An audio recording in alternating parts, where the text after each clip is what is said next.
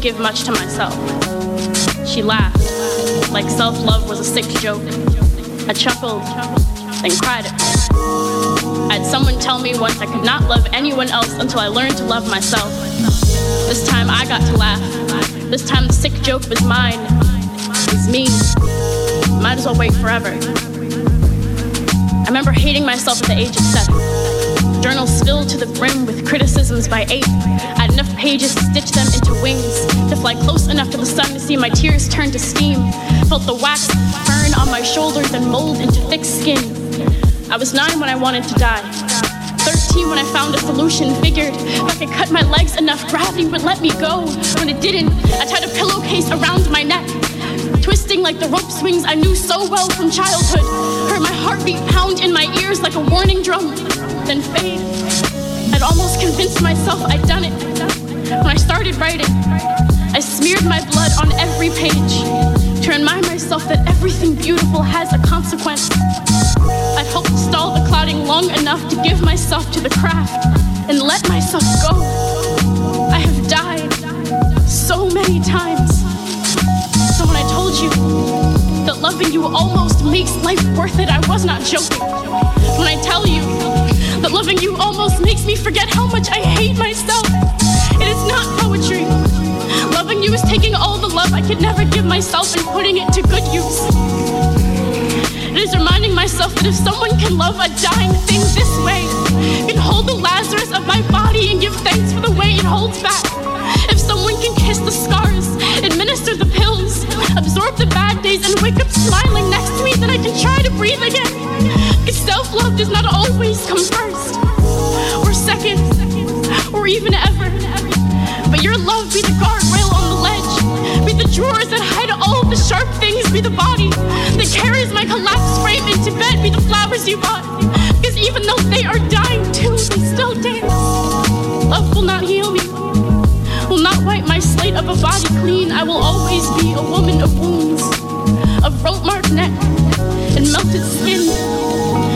will not heal me.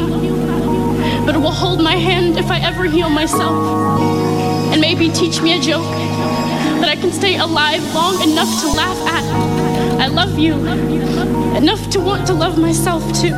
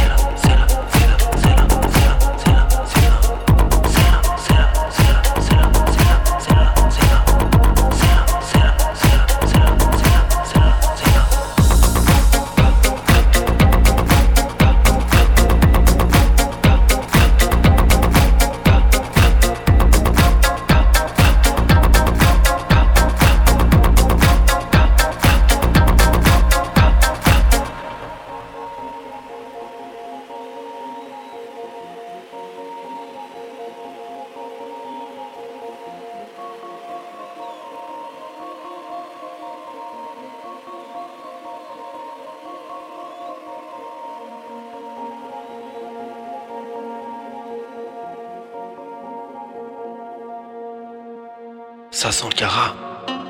Je sais pas s'il y a le choix. Ça s'est déjà propagé. Ce soir c'est danger. L'esprit le plus fort sera jamais mort. Joue pas trop avec lui. Tu risques d'être surpris. Évite-les vite. Passe à autre chose. Si tu vas trop vite, c'est l'overdose. Évite-la celle-là.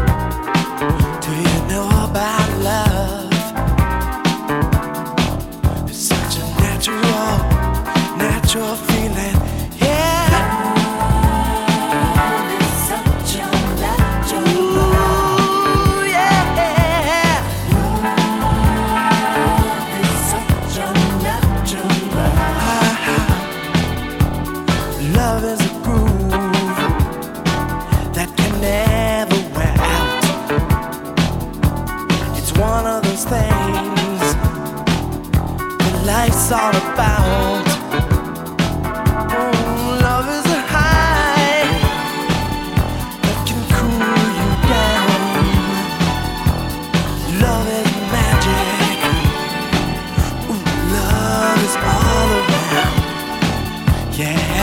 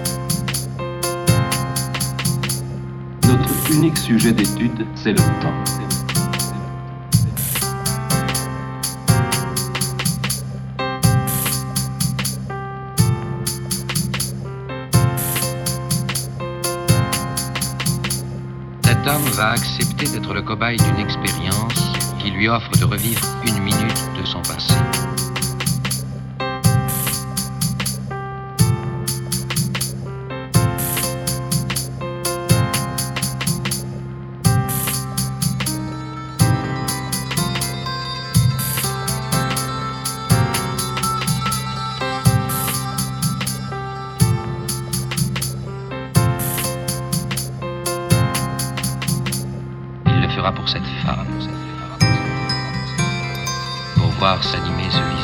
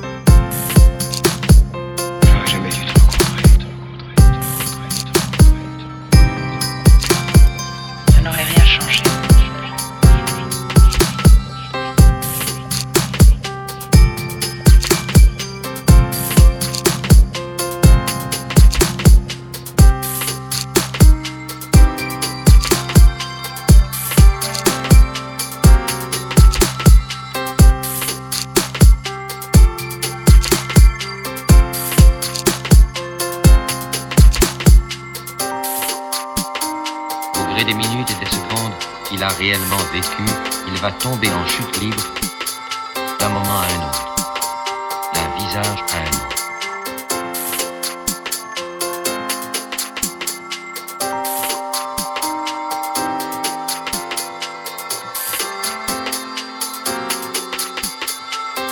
Ce film est moins la biographie d'un homme que sa vérité secrète